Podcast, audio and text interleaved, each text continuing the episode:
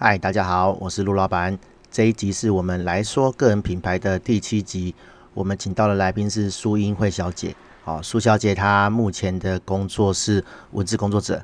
那她之前也做过记者，然后她很厉害，她十六七岁就出版了小说。哈，是大概是在那个痞子蔡，哈，或是九把刀那个年代的，就是差不多时间的那个作者这样子。哈，很厉害。然后她对文字工作，好，或者是部落格、部落格写文方面，哦，有非常多的经验可以跟大家分享。那我们就开始听这一集吧。好，大家好，我是卢老板。我们今天请到呃的来宾是苏英慧小姐，然后她是呃文字工作者，然后也有呃记者采访的经验。我们欢迎她。哎，陆老板好，我是小喵，大家可以叫我小喵。我是走在采访的路上的网站作者。嗯，大家好。好，哎，我跟小喵认识的过程其实蛮神奇的啊，哦，就是呃，我们不知道什么时候加 Facebook 的好友，因为我 Facebook 真的都乱加好友这样子，可能哎呀有多共同朋友好就加这样子，好，但是有有一天他就密我，他就说，哎。他看到，他听到我有一篇 podcast 在讲，呃，怎么样快速产文这样子哈，因为很多呃自媒体的朋友，他们一开始写文章的时候，都会不晓得要写什么，或者说哎卡在一个地方哦，准备资料啊，然后要写，觉得自己的文笔要很好，他们才开始写出来。那我就录了一段这样的 podcast，然后教大家怎么样可以很快速的产文。然后苏小姐就密我说，哎。他明天要上课，他这几天要上课，能不能把这个东西分享给给他的学生听？这样子，我当然是很开心啊，因为我就是 那个怎么讲，不能讲惨淡经营啊，就是就是很随性佛心的经营我的 podcast，就有遇到有想要听的，我才会介绍这样子，然后就这样子开始比较熟，会聊到一些呃，不管是网站还是业务上的事情，这样子。业界八卦，业界八卦，对对对，就是还是会有一些呃。产业现象啦，然后我们就会聊一下，说，哎，就自己的认知，然后就对方的观点，然后我们会呃稍微的讨论一下这样子，然后就开始比较熟。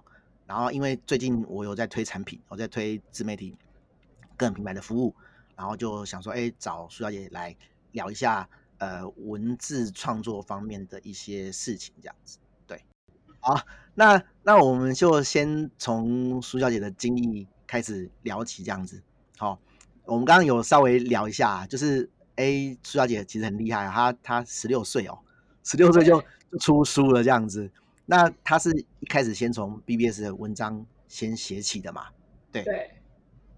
我们那时候其实是就是国高中课业压力有一点大，因为要升学嘛。后来就想说，哎，就是在网络世界上先认识了聊天室，接下来就是进入了 BBS。那 BBS 对我们来说就是一个很快可以进入的一个媒介，因为纯粹都是用文字沟通，所以那时候刚好也流行痞子蔡啊、藤井树啊，就是一大票的网络言情小说、网络小说的滥觴开始。所以后来那时候我也在 BBS 上创作小说，然后有自己的个版，每个站台哦，那时候 BBS 流行蛮多的，就是比如说像那个就是隐约与繁星啊、成大的，光是成大可能就有十个、二十个的站台。全部都隶属在成大，那我们就是在那时候在各个站台都有自己的个版，然后把自己的作品就很像狡兔有三窟一样，然后把自己的作品都分散在每个站台每个个版里面，就是把它当做仓库在用。所以我们就是在那时候开始创作小说，然后接下来就跟出版社合作，然后十六岁就开始出版第一本小说。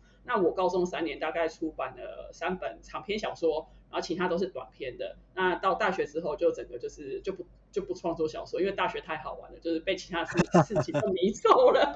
对对对，然后一直到研究所，就是大学快毕业，研究所那时候才开始又重新就是。接触部落格，因为那时候部落格就兴起嘛，不管是无名啊、天空啊、番薯藤啊，那时候都有，那就开始有了部落格。那那时候部落格其实也很像是每个站台，就是每个网站都可以开。那所以其实那时候也用注用账号注册了好几个站台。那也是那时候写的也都是一些心情小语啊，一些简单的。一直到研究所的时候，因为我要从事的研究领域是饮食文化的领域。所以我要做很大量的田野调查资料。那田野调查呢，其实就很像是记者在做访谈，就是做采访，然后要去收集资料，要去采访店家，采访一些公益职人，然后把这些资料收集回来去做整理。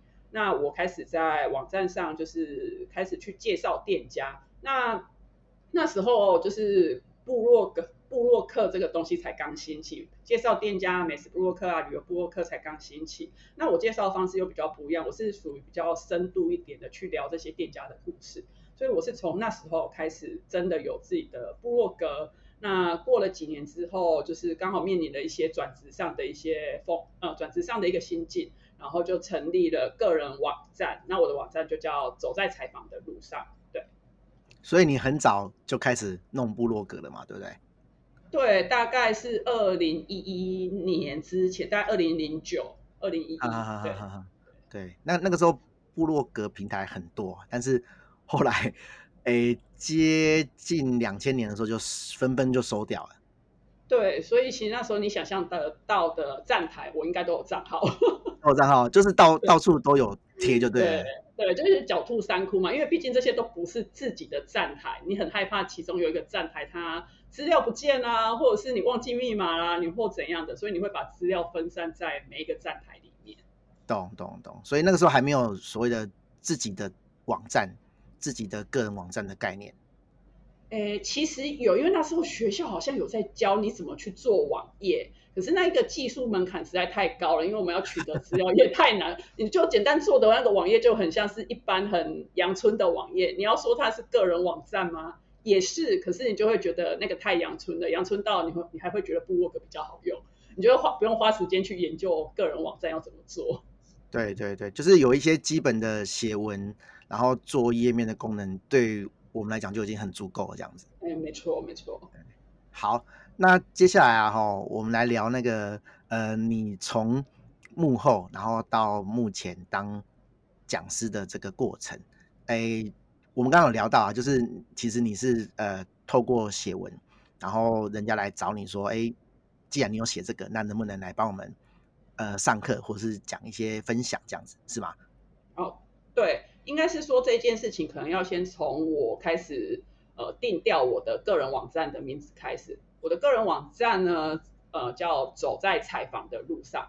所以你看到我的网站，你就会很清楚，我就是在做跟采访有关的工作，或是我就是在采访媒体这个领域，或者是我就是在做采访授课的这个东西。那在这个网站之前呢，其实我的部落格的名字叫实在够有趣。那实在够有趣，很简单来说就是跟吃的啊、玩的有关嘛。那为什么网站会突然改变呢？那也是因为我发现说，呃，因为我之前是当记者，那、啊、后来我就是从事广告领域，那我也开始发现说，其实，在坊间大家对于采访这个技能逐渐的重视。那采访这个技能是什么呢？采访这个技能其实就是收集资料，然后找到问题，提出问题，然后去把这个问题你找到资料去做一篇报道。那其实，在每个职业、每个领域上，其实这些技能可以分散在不同的产业里面。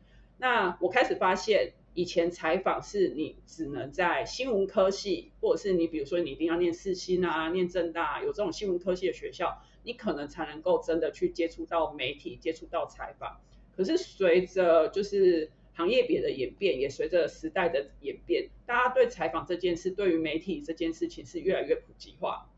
然后甚至于现在很多国小、国中，甚至一些特殊的以议题式教育的一零八课纲的这种方式，大家对于采访这件事情是越来越有兴趣的。因为学校可能会请他们去采访职人，那学校可能会请他去采访老师，那这些开始这些技能开始落实在各个教育层面的时候，那就有不少的一些单位来请我帮他们去开课。那我也发现说，哎，因为我名字取的呃跟采访有关，所以大家在网络上搜寻关键字啦，比如说找采访讲师，采访怎么做，采访是什么，那他第一个就会先找到我的网站，因为我的网站里面就有这一些相对应的内容。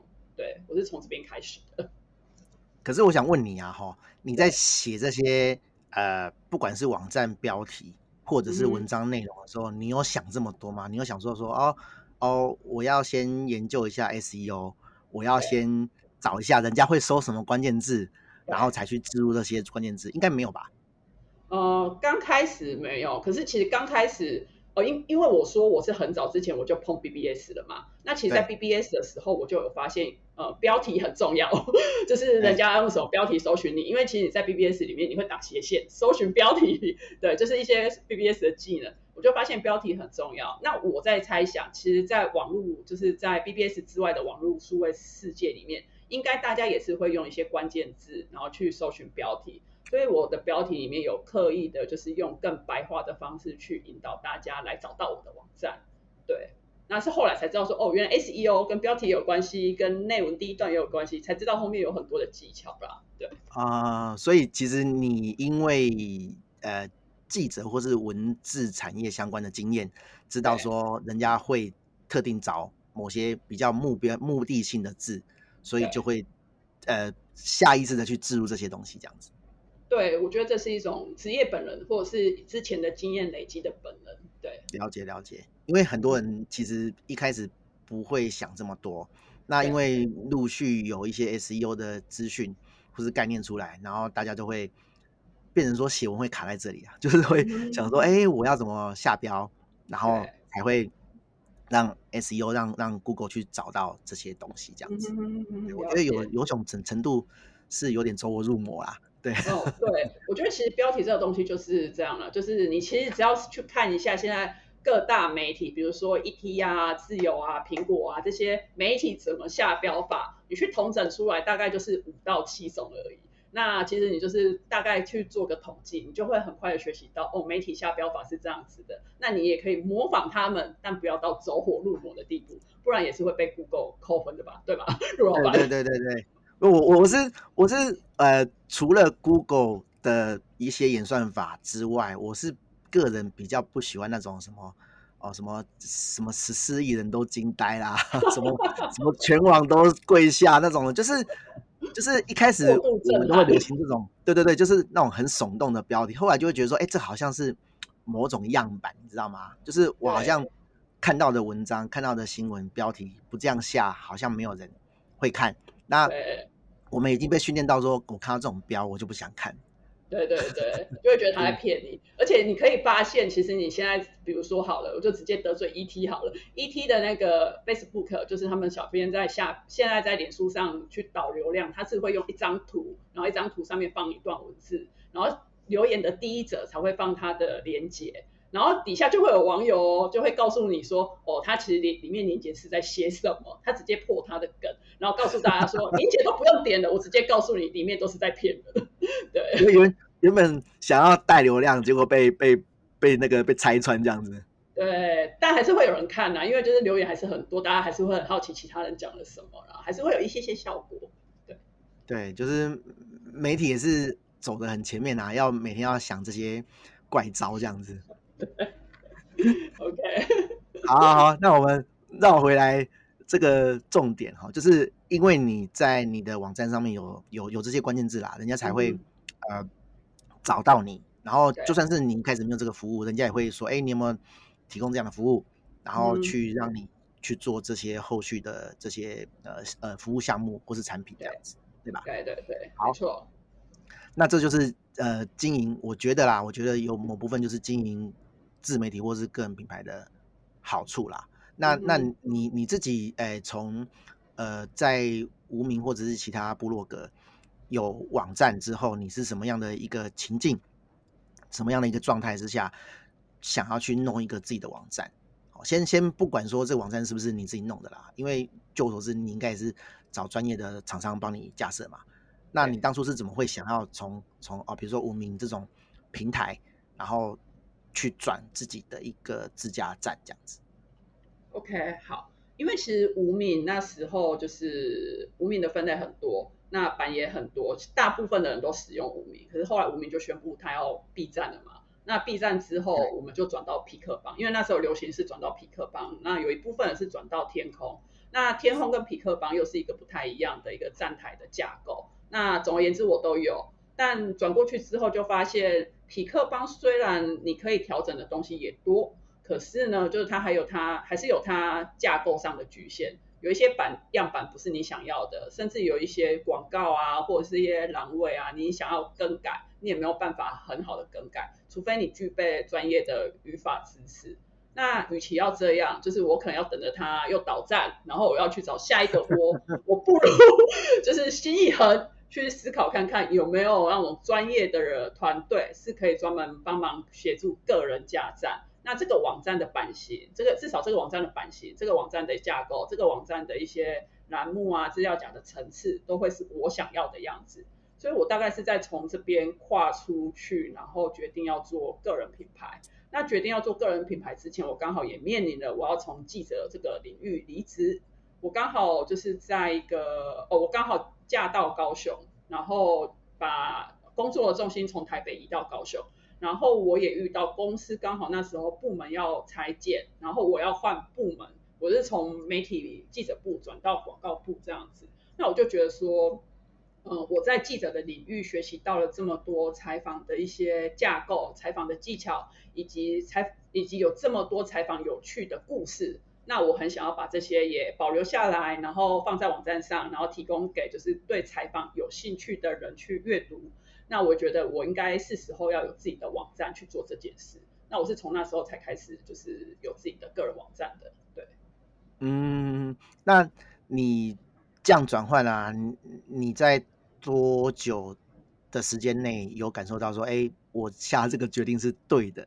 你有没有在这样的转换之下得到什么好处？那你在做这个网站的时候，你有遇到什么技术上的问题吗？第一个问题是，呃，什么时候觉得这个这样做这个决定是对的？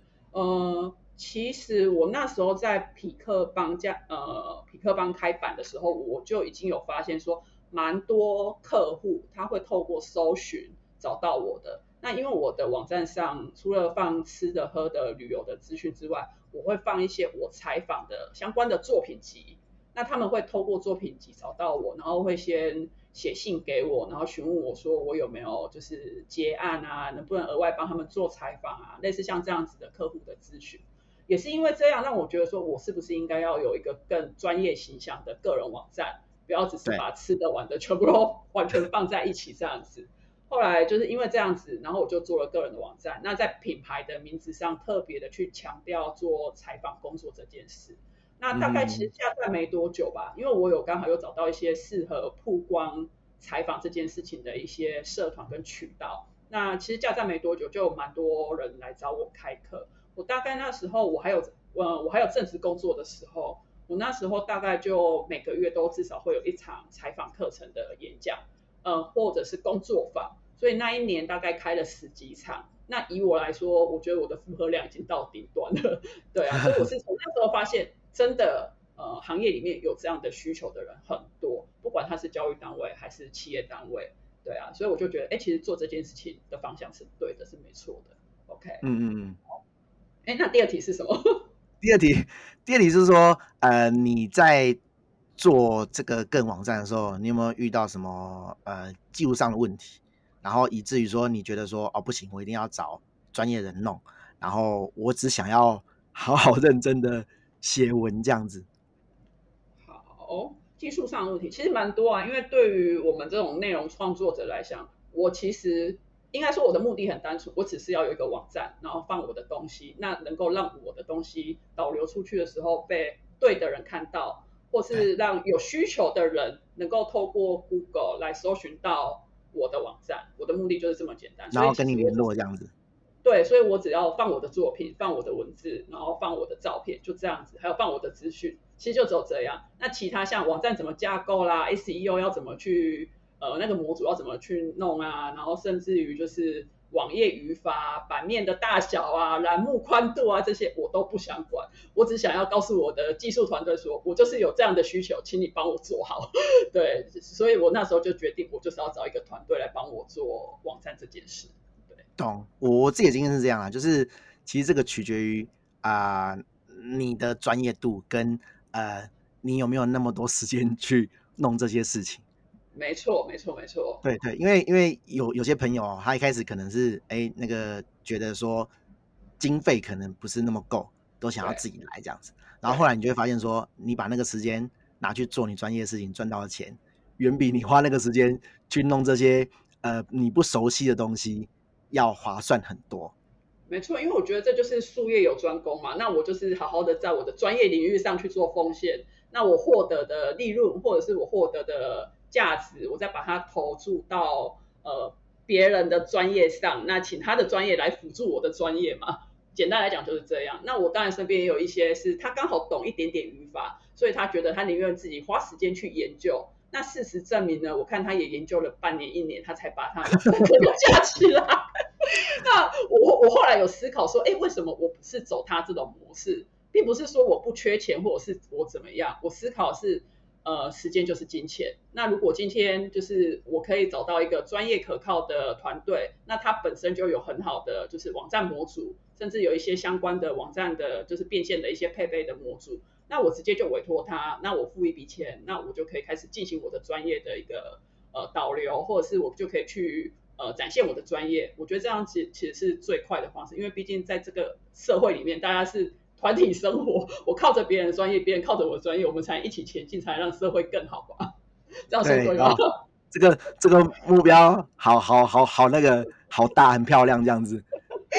我我都跟我都跟我的一些同行讲啊，我们有时候在在在吃饭，在小老板聊天的时候，都会讲说，你要去做一个鸡排摊，你要去做一个这个鸡蛋糕的摊子，你一定是先买一个。鸡蛋糕的摊子或者是一个鸡排摊嘛，你不可能说啊好，我时间很多哦，然后我想要省这个钱，结果我自己去弄一个鸡排摊哦，那个远比你直接买一台，然后马上推出去，马上做生意，马上变现的这个效率差很多嘛，对不对？对你你绝对不可能自己打造鸡排摊，你有看过这种课程、嗯、或者这种书吗？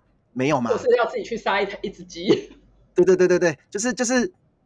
一定会有专业的人，然后帮我们省下这个时间、这个工。嗯、那即使是我们有那个时间，我们做起来也不会比人家专业。那我们就是专注在啊，比如说跟客户关系的维护，然后我们怎么样把这个鸡排煎的好、好吃、炸的好吃。对，我觉得远比你去省那些前面的钱哦要来的重要。对对对，没错没错，你讲的很对。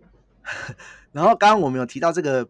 变现的工具啊，你觉得呃怎么样算是可以让创作者呃自媒体工作者就是呃直接也不是讲直接啦，就是比较好的变现工具。如果说我现在已经有这个能力赚这个钱了，那哪些工具可以让我就是不用去找一些无微不微的工具，然后马上就可以赚到钱这样子？嗯哼嗯哼，因为其实现在就是对于内容创作者来说，最大最快变现的方式就。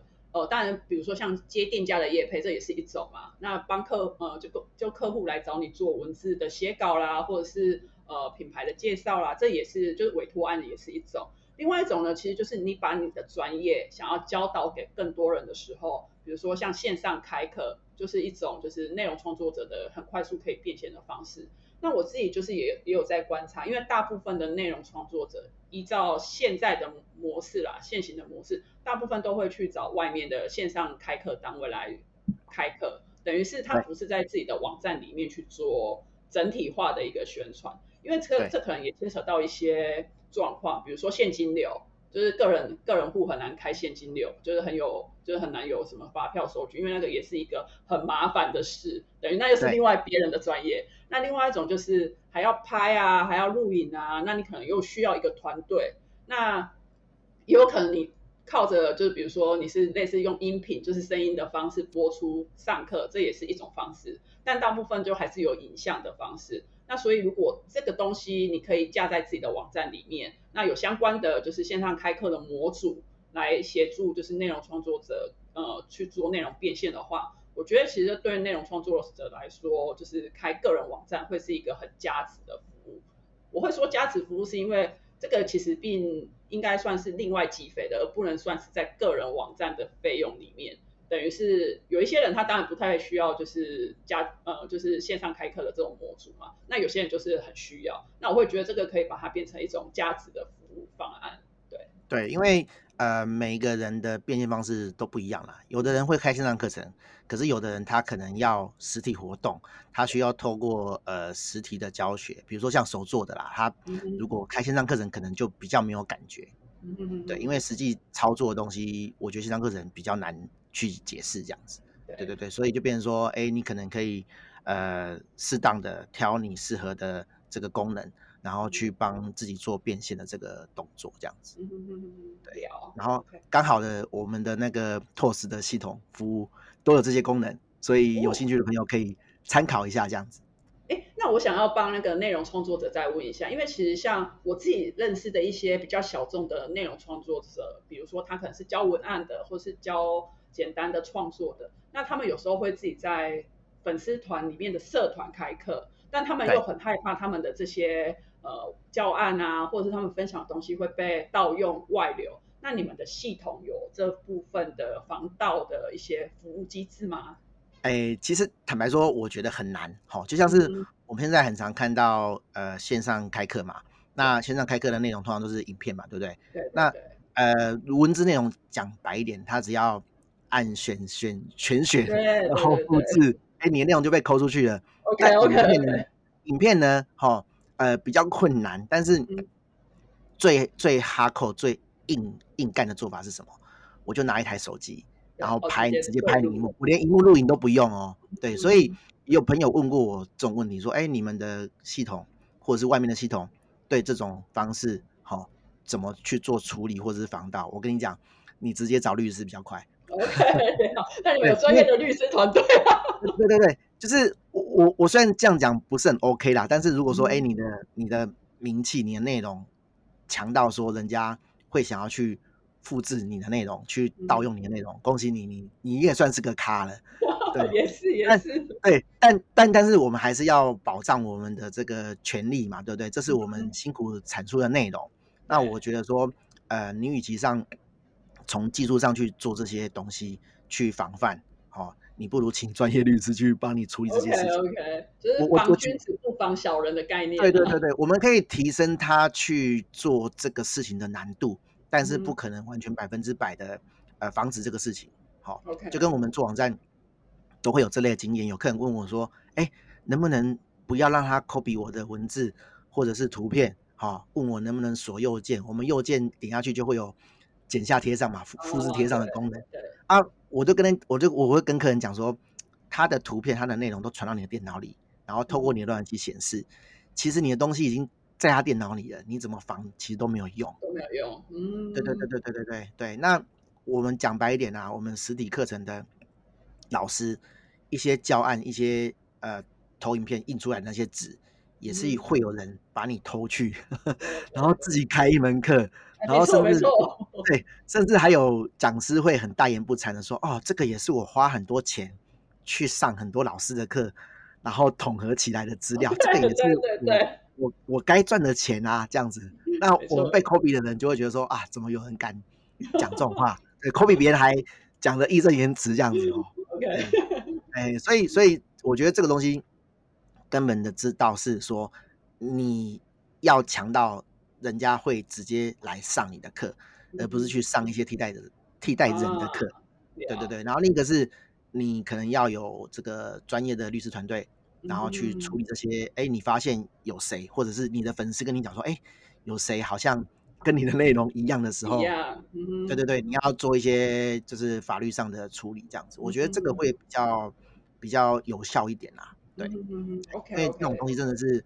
系系统系统上来说是防不胜防的。嗯嗯嗯嗯，Yeah，OK OK，好，好，大概是这样。好，好，那接下来我们要聊的是呃很重要的事情，就是如何产出撰写品牌内容。OK，我我我就直接讲了啦，我很多客人跟我买了网站，然后呢 过了一段时间，哎，他的关于我们服务项目，哈，这种比较。文绉绉比较自自式的东西写不出来，我觉得还比较有理由啦，因为它真的很像作文。好，那可是产品啊，你要卖一个东西，你连你的产品好处是什么，然后说服别人的方向是什么，你都写不出来，那就有点惨啊。对，那苏小姐在这方面有没有什么呃建议？我们的听众要怎么样去完成这一段，或者说，哎，我我我没我真的没办法写出来，我们有什么呃花钱就可以解决的 方案提供我们选择？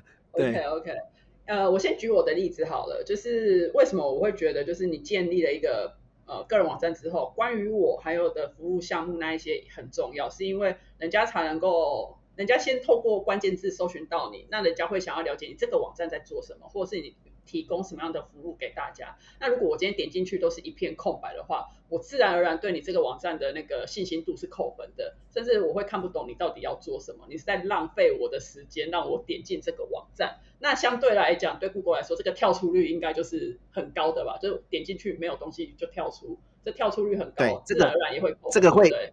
会影响排名，对。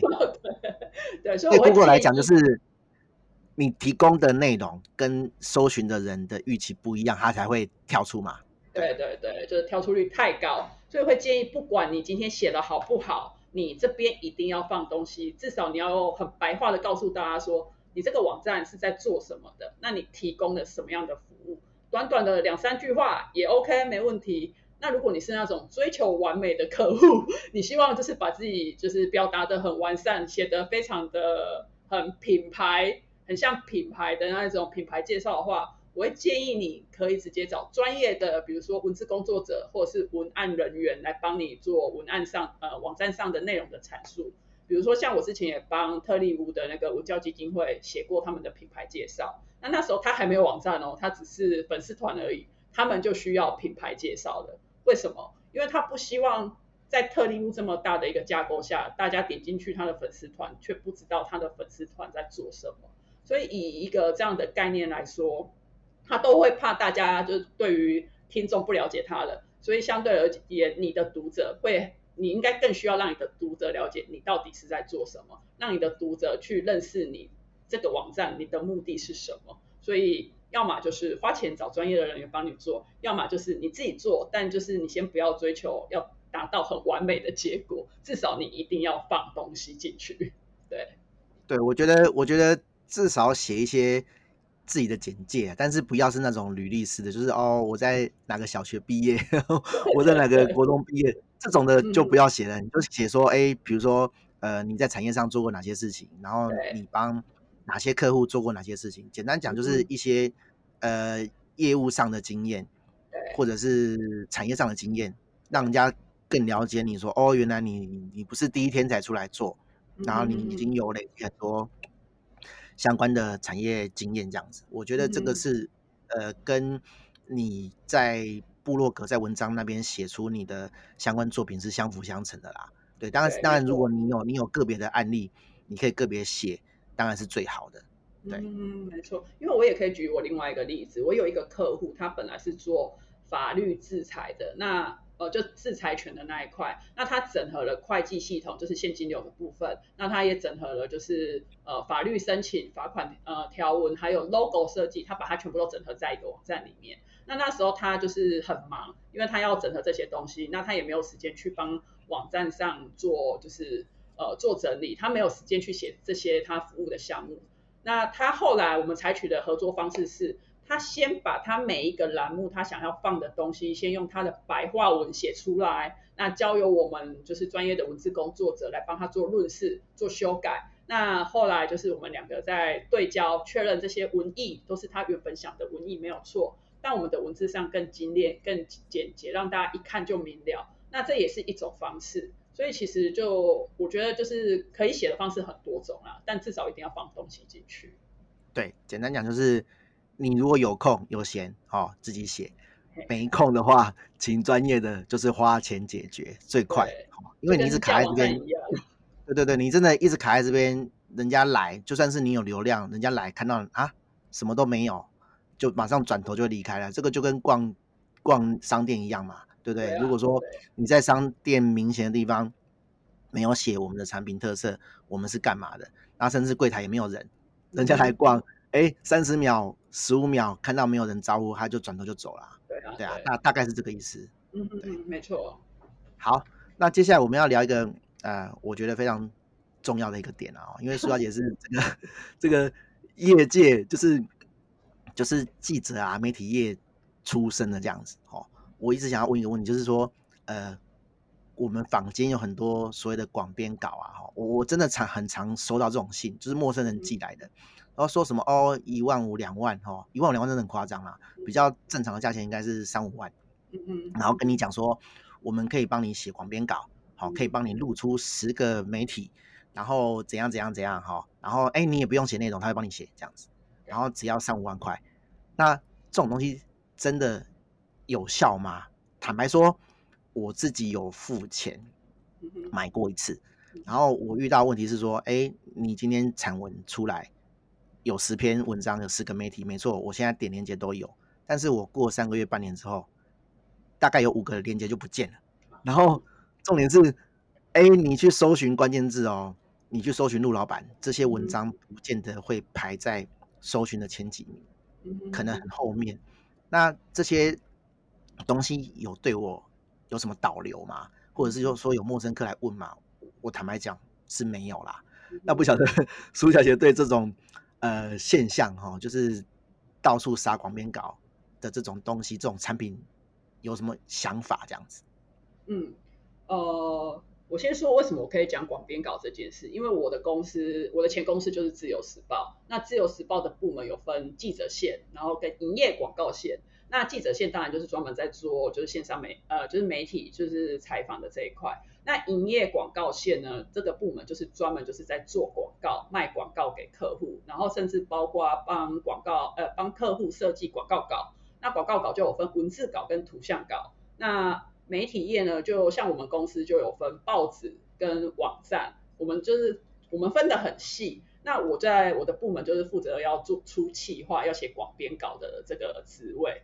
那我后来就有发现，就是在这几年的经验里面，我就有发现，呃，我们也时常听到客户说啊，那个某某某啊来找我们谈啊，然后他就说，就是一篇广一篇广编稿，然后他就可以发到十几个网站，就是的确有这一种，坊间的确有这一种，那客户就会听起来说啊，我只要花一次的钱，我好像就可以买到十个网站的内容，那好像很划算。那对，的确，那我们就会反过去问他，我们当然不能说人家。人家有错或什么的，但我们会反返回去问问客户说，那他有没有告诉你说他曝光在这些网站的什么版位？版位很重要嘛？头版，还是里面的夹层版，还是里面的夹层又夹层又夹层的版，是搜寻不到的那一种？那个升到不知道哪一层去这样子？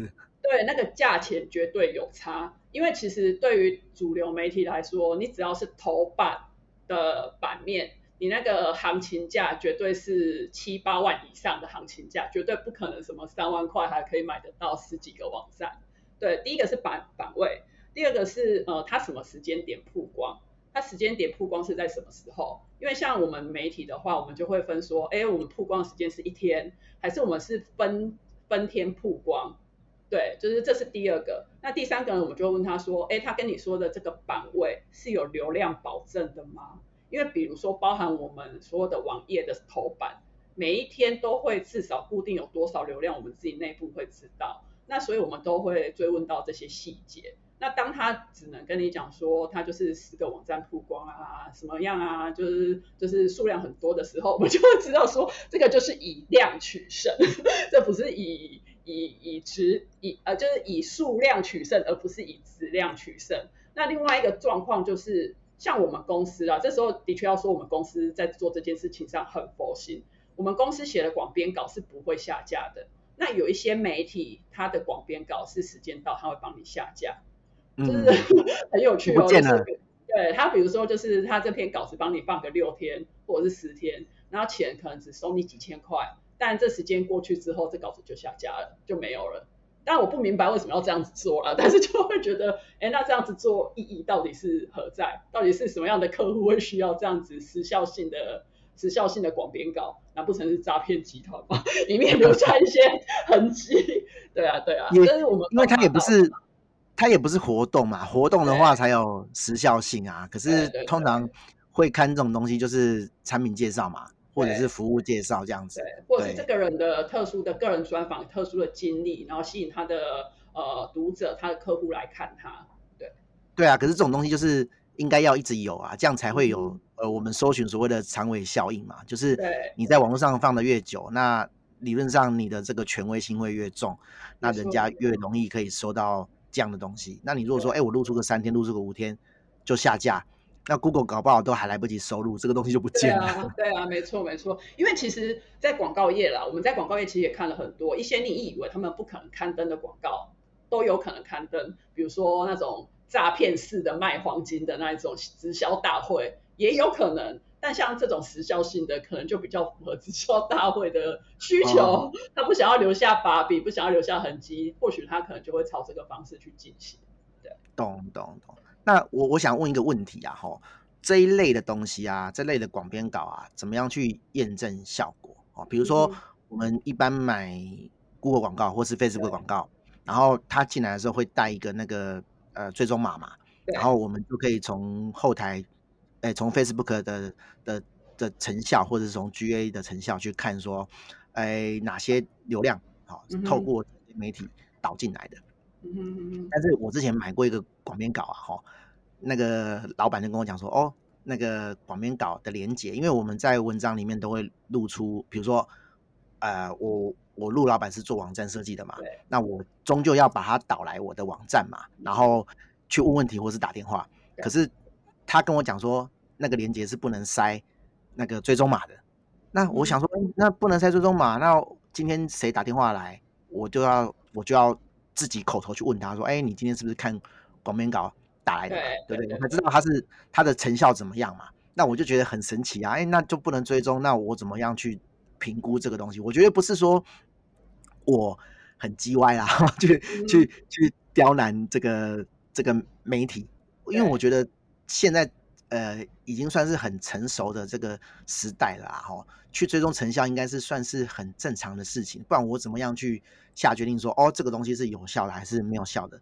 我要不要再进行下一次的采购？嗯、那当然一定是要有效的哈，我凭不不能每件事情都凭感觉嘛。对对对，没错。那那那对对这个事情，你觉得这是正常吗？还是说，哎，真的，呃，这种广编稿都不能下追踪吗？嗯呃，其实我觉得你讲的是很正常的，但不能够下追踪码的广编稿呢，其实归咎到回过头的原因就是，假设他今天真的是，比如说一篇广编稿，就是广发在十个网站上，因为它中间是透过某一些，比如说可能是中央社的系统，或是什么样子的广发系统去发散的，那每一个媒体对于广编稿的规范要求都不一样。那有一些媒体可能会觉得说，我就是一篇广编稿，你要下追踪码是不可能的，因为他要花额外的人力去帮你做这个上稿的动作之余，他还要帮你去另设连接、另塞广那个追踪码，对他们来讲这是额外花人力的。哦、那对他们来讲这是北河的代际，所以大部分为了节省麻烦，大家都会跟你讲说，这不能塞追踪码，不能够怎么样。可是一，一我我还是说回原来我的自由时报好了。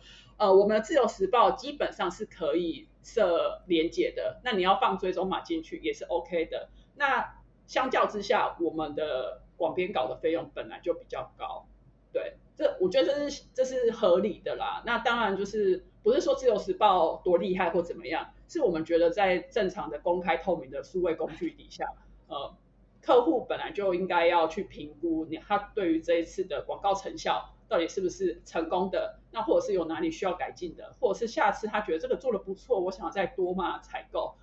基本上业务应该都要对自己的产品有信心啊。所以如果不能够设追踪码的话，我会 建议说就是 呃审慎评估，就是风险之担。对啊，因为这样子有时候窗口也会很难跟老板交代。懂懂懂，因为我我我的想法是说，哎，你不能放追踪码，应该是有某个原因。但是也有可以放追踪码的。嗯、那如果终究是哦，因为因为事情很琐碎，或者是说啊没关系，你只要买贵一点的服务就可以达成这个事情的话，我觉得正常人应该都会选我或多花一点钱，然后我可以拿到一个成效评估这样子。对，对，不然的话，我花了钱，虽然不是很多的钱，但是没有成效评估，那我怎么花的，成效怎么样，我也不知道。那等于是。蒙着眼睛把钱丢到水里的意思嘛？对啊，对，我觉得会比较比较不 OK 一点啊。嗯哼哼哼对，因为其实我还可以分享另外一件事情是，对于报业、对媒体业来说，最大的客户应该是房地产的吧？那房地产的客户以前在看报纸的时候，他是没有办法去追踪成效的。甚至以前的房地产客户会看到，哎，外面刮风啊、下雨啊，他就会打电话跟你说，明天的广告我不要看了，因为刮风下雨一定不会有客户来，那我的广告就是白花的。他们都是用这样的方式去评估他的广告。那到了数位时代呢，就是房地产客户怎么评估呢？他们还是用很传统的方式，比如说只要有一组客户进来，呃，应该这么说好了，他今天看苹果、看自由。不会同时刊登，他会今天先看苹果，明天看自由。那客户来了之后，他就会问客户说：“呃，你今天是看哪一个报纸来的吗？还是你是路过？还是你看户外 POP？” 就是房地产客户反而会去问每一个进来的客人，问他们是看了什么渠道来的，他们是会做到这么详细的评估，然后才会去决定说，我下一次要不要再继续把广告投在你们家。这是房地产客户的方式。他他们是那个内建追踪嘛？没错，但当然到了数位时代，比如说他现在也会在我们网网站上看数位广告啊，会在苹果，现在没有苹果了，现在叫一苹网，就是会在苹一苹网，然后会在 ET，可能会在镜周刊，就是刊登数位广告。那我们其实正常的，呃，只要他买的价码够高，就是等于说他不是买那一两块。一两万块，他只要付的费用是够人工成本去帮他导出这些结果的。正常来说，他都会收到广告结束后的成效报告，甚至点击量啊，然后这个导流导去了哪里啊？那这个客户是从什么管道来的，都看得到。懂，对，对，所以简单来讲就是，呃，采购前还是要问清楚啦。但是怎么样问清楚，就是我觉得还是需要经验啊，还是需要找一个。这个呃有经验的人稍微先设备一下，然后再去做这个采购的比较，这样子。嗯，因为我在很早，我觉得会比较哦，我在我要说的是那个，我在很早之前，其实我的网站上有一篇文章，就是讲说，呃，广告业务不会告诉你的真相，就是在讲说，哎，你买了一个广告，你觉得它好像很便宜耶，好像就是广撒了很多，可是你并不知道你这些钱到底都是花去哪里，那到底有没有达到成效？哦，你觉得很便宜，可是其实你是在浪费钱。那别人可能花的钱比较贵，可是他可以看得出他的钱花在哪里，人家相对来讲 CP 值反而比较划算。对，我里面就有讲说你可能要问哪些事啊，所以其实也可以看一下那一篇，大概。所以就是，所以就是挡人财路嘛。没有，我们是在让整个产业往比较好的方向前进。对，应该这么说。好的，好的，好的，好的，好，好，挡人财路完了之后呢，我们来那个下个结论，这样子哈。好，如果有人想经营自媒体，对，哦，会建议如何开始？这样子，就像我们一开始这个这个访谈开始的时候，我们讲的，有的人他写部落格，写一篇文章，哦，我终于要开始写部落格了，可是，一篇文章就是卡超久的，那那这会连带的，呃，影去影响到他产出产出的这个频率，然后跟周期这样子，然后呃，他又怕说，呃，他。写的不周全，想的不周全，写的不漂亮，嗯，影响到品质。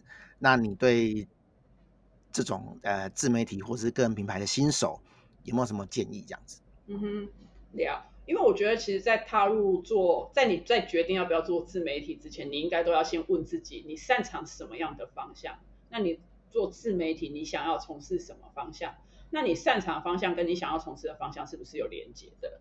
那不管你今天擅长的方向是不是你喜欢的，那至少它是你可以做的方向。那从你可以做的方向先着手，你先试着练习，因为所有事情都是需要练习的。不要想说你一做就会做的一百分，就是先练习。呃，你要怎么样先把你想要讲的一件事情，先用个五百字去讲它。然后慢慢的把它变成八百字，慢慢的再变到一千五百字。其实我也不建议太超过一千五百字啊，大概一千一千字、一千两百字就差不多了，就一篇文章。那先把这些东西慢慢的练习出来，写出来，然后接下来逼自己，对了，我是说逼自己维持在固定的频率发文，就时间到了，你就是一定要写一篇文章出来嘛。那就是不要说就是三天晒网啊，就是一天打鱼这样子，这样子是不会不会成功的啦。所以就是第一个，你要先想好自己适合什么方向，你想要写什么方向，练习写，然后持续的固定的产文，不要怕写不好，因为其实现在网页都是可以 修改的，写不好就 修改一下就好了，或者是直接在这篇文章的底下说，延伸阅读，参考第二集 之类的，这样也可以啊。就是不要把自己逼得那么紧，不要把一件事情想的就是这么钻牛角尖，用开放的心态去面对你的作品，这样子其实会让你自己活得更快乐一点。懂懂懂，不是那种泼出去的水收不回来这样子。我，我，我现在现在数位时代都你想要修改都很好修改的。对。不像是那个报纸或是印刷印出去的就完蛋了这样子。没错没错，我们就是我刚好就是跨在这个时代的见证者，从报纸到数位的一个见证者。对，好，那最后啊，我们请苏小姐再给我们这个呃还在犹豫要不要经营自媒体的人，给一段鼓励的话这样子。